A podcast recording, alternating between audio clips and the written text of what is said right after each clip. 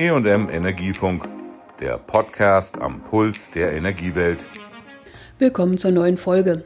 Ich bin Susanne Harmsen, Redakteurin beim Fachverlag Energie und Management.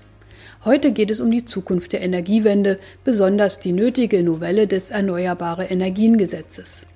Dazu führte mein Kollege Ralf Köpke ein exklusives Interview mit Olaf Lies, Niedersachsens Umwelt- und Energieminister. Er möchte mit der Energieministerkonferenz der Länder und des Bundes die drängenden Fragen schneller lösen. Olaf Lies unglaublich lange auf sich warten.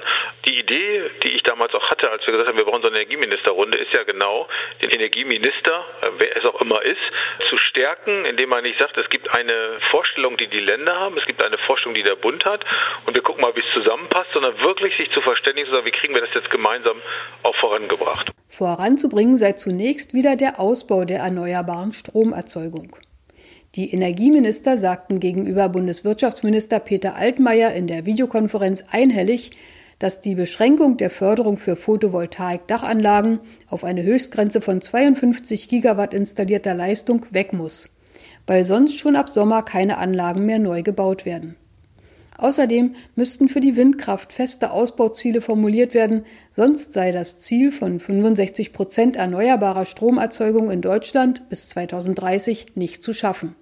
Energieminister Olaf Lies. Nicht nur wir, sondern ich glaube auch immer größere Teile der Wirtschaft sagen, wenn wir jetzt nicht den Weg gehen in eine CO2-freie Industrie, wenn wir jetzt nicht die Erneuerbaren ausbauen, wenn wir jetzt nicht die Technologien, die wir brauchen, wie Speicher, wie Power to Gas ausbauen, dann verpassen wir den Anschluss. Und vielleicht ist das aus dieser ganz schwierigen Lage, in der wir gerade sind, manchmal einfacher, einen Schritt nach vorne zu gehen, als bei dem Gefühl, eigentlich ist doch alles gut, warum kann es nicht so bleiben?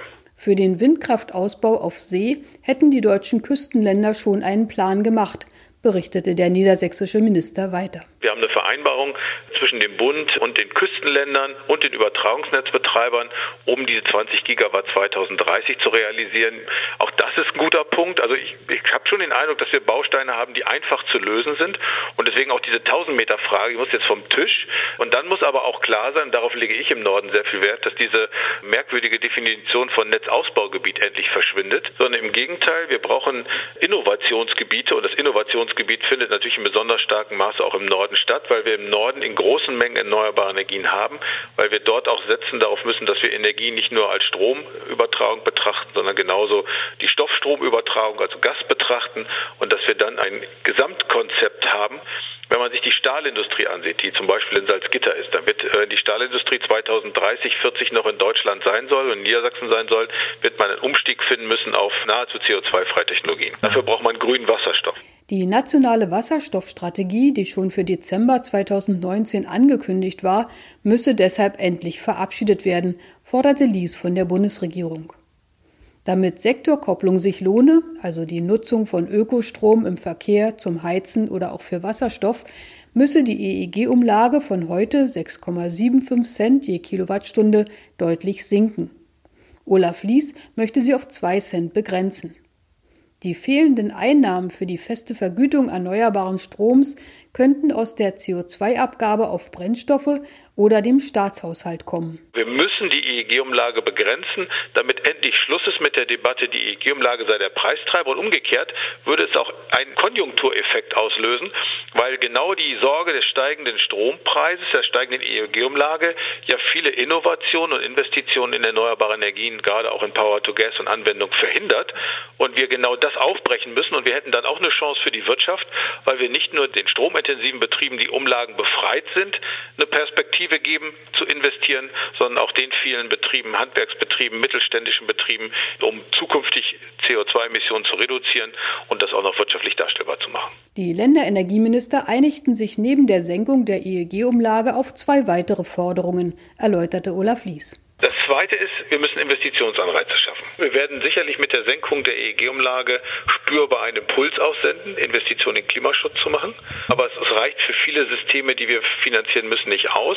Und dafür haben wir ja die Möglichkeit, auch über Haushaltsmittel, die im Energie- und Klimafonds sind, wo wir ja die EU-ETS-Mittel und die nationalen BEHG-Mittel bündeln, solche Anreize auszulösen. Das muss auf der einen Seite sein finanzielle Unterstützung, also Energieeffizienz, Wärmenetze, Smart Grids, Batteriezellenfertigung oder auch Wasserstoffsysteme Oder eben der dritte Punkt muss sein, neben den finanziellen Impulsen und den politischen Entscheidungen RED 2 ist eben bürokratische Hemmnisse abbauen und regulatorische Rahmenbedingungen schaffen.